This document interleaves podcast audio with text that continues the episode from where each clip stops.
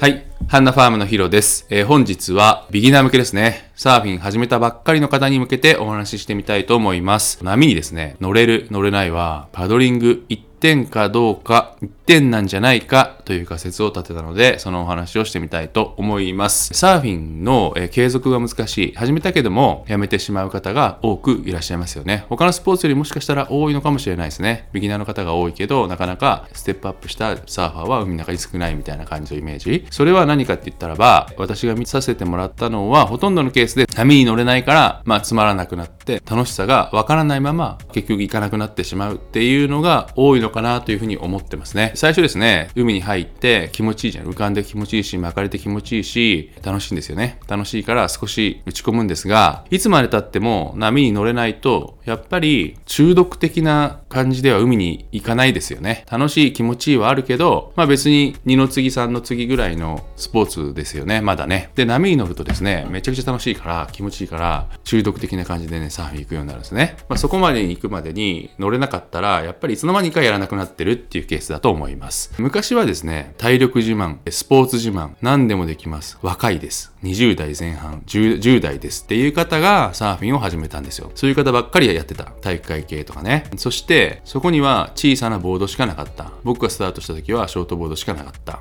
長くても6-2とか6-3だった。まあ、それでサーフィンをスタートしていたんですよね。で、僕はまあ、全然乗れなくて、ずっと乗れない期間を過ごした。当時結論付けたのは、サーフボードのサイズとしました。でもしですね、そこにファンボードがある。さらに言えば、スタートの時にソフトボードがあれば、私はもっと早く上手くなったんじゃないかと思っています。まあ、これ間違いないと思ってて、今の時代になると、それが普及されててですね、誰もがソフトボールでスタートできるし、ファンボード持てるんですよね。だから、ビギナー時代はそんなに苦じゃなくなったんですよ。ということは、昔は体育会系の人しかいなかったところ、若い人しか、スポーツ自慢しかいなかったところが、今は年配の方からサーフィン始めても全然 OK だし、たまにしか行けなくてもいいんですよ。夏だけちょっとやるだけでも OK っていうようなことがサーフボードによってですね、可能になったんですね。ということで、私が以前仮説立てて絶対間違いないなと判断したのは、サーフボードのサイズだった。ビギナーの頃のサーフボードのサイズ、絶対大きい方がいいっていうのは、ここでまあクリアしたんですよ。今の時代になって、ビギナーの方が乗れないままサーフィンをやめてしまう理由は何よと。一つだけ。これね、複雑にしたくないんですよ。たくさんの人がたくさんのアドバイスして、いろんなこと言い過ぎてるから、わかんなくなってるビギナーの方は、乗れない方がどうしたら乗れるか、単純にしたい。それはですね、多分一つね、パドリングですね。パドリングだけだと思うんですよ。一つに絞れって言われたらですよ。パドリングで、たくさんの要素がある中で、乗れるのに必要な技術は何なのかって言ったら、多分、こんだけたくさんある技術の中のほとんどを占めるのがパドリングだと思います。パドリング力さえあれば乗れるんですよ、波に。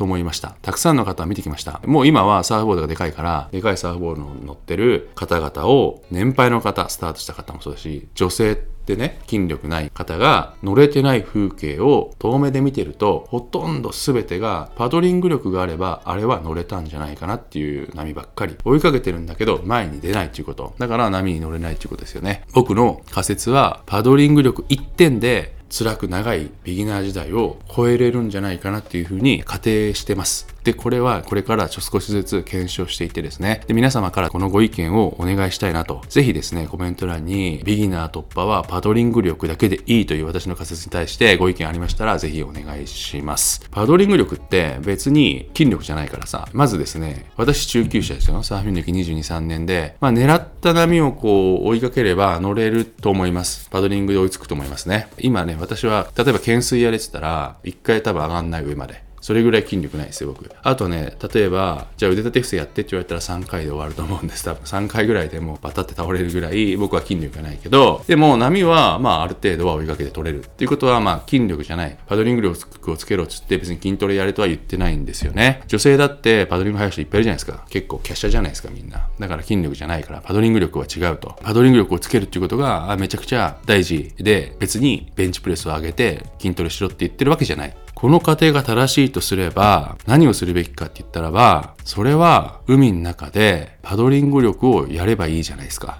なんかすげえ当たり前のこと言ってますけども、ちょっと厳しかったら申し訳ないんですけども、浮かんでる場合じゃないってことですよ。まだ波を取れないで悩んでる方は自分は何がいけないんだろう。たくさんいろんなこと先輩教えてくれますよ。いっぱい教えてくれるけど全部無視して、パドリング力が足りないって自分の中で腑に落ちたならば、そこに座ってないでパドリングしてください。行ったり来たり、もうずっとパドリングしてください。だって、パドリング力さえあれば波に乗れるんだから。海に行って何するのってパドリングするんですね。座ってる場合じゃないっていうことです。こうすれば早く進む。こうすれば進みは悪いなっていうのを自分でやっててみるしかない。漕ぎながら、あれ？今ちょっと早く進んでるとか、進みいいなとか、あ、ここに乗った方がいいな、あそこに乗った方がいいな、自分が動いてね、ボードのここに乗った方がいいとか、こう漕いだ方がいい、ああ漕いだ方がいいは、自分でやってみないとわかんない。なんでかって言ったら正解はたくさんあるから、情報見てても言ってることは違うのいっぱいあるじゃないですか。こっちから手入れる、あっちから手入れるも含めてね。そういうのいっぱいあるから、どれが正解じゃないっていうのがいっぱいあるから、自分でやってみるしかないってこと。自分で漕ぎまくってですね、早く進むパドリングはどんなんだろうなって研究し続けるラウンドを増やしていく。座ってですね、ゆっくりして気持ちいいっていうのはわかるけど、それもそれもサーフィンだし、それでいいんだけど、もしも早く波の前に飛び出る、えテイクオフをするっていうとこまで行こうと思えば、パドリング1点と私は仮説を立てましたので、信じていただける方は、海に行ったらですね、ずーっとパドリングしてください。だってトレーニングだと思えばいいじゃないですか。ジム行くより楽しいよ、パドリングしてた方が。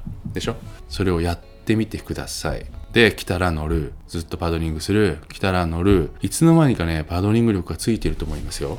浮かんでる方は本当にパドリング力つかないんで。私もね、それ実感したんですよね。オーストラリア行って、ずっと流れがあるところで、ひたすらパドリングをしてるからキープできるっていうところで、ずっとサーフィンしてたので、パドリングをしてるのが当たり前にだんだんなってきて、当時は結構大きい波にも行けるようになったんじゃないかなというふうに思ってる。だからパドリングするしかない。したら勝手につくっていうことで間違いないと思ってるんで、ビギナー脱出のために必要なのは、まあ大前提サーフボードがあるけど、もうそれはみんな今の時代大丈夫、大きいボード持ってるから。じゃあそれをどかして、一番必要なのはパドリング力。パドリング力を練習しないラウンドは、ただ座ってて、たまに来たやつに乗る。ただ座ってて、たまに来たやつに乗る。で、乗れない、乗れない、乗れないってやった1時間半とか2時間じゃなくて、ひたすらパドルし続ける2時間。この1ラウンドの価値、どれぐらい変わるだろうか、というふうに私は思ってます。今日はですね、波に乗れないと悩んでいるビギナーの方ですね、サーフィン始めたばっかりの方に、私の仮説です。勝手な自分の意見です。パドリングをひたすらし続けて、パドリング力をつけば絶対乗れるようになるんじゃないかというふうに思っています。というお話でした。以上本日もありがとうございました。また次回よろしくお願いします。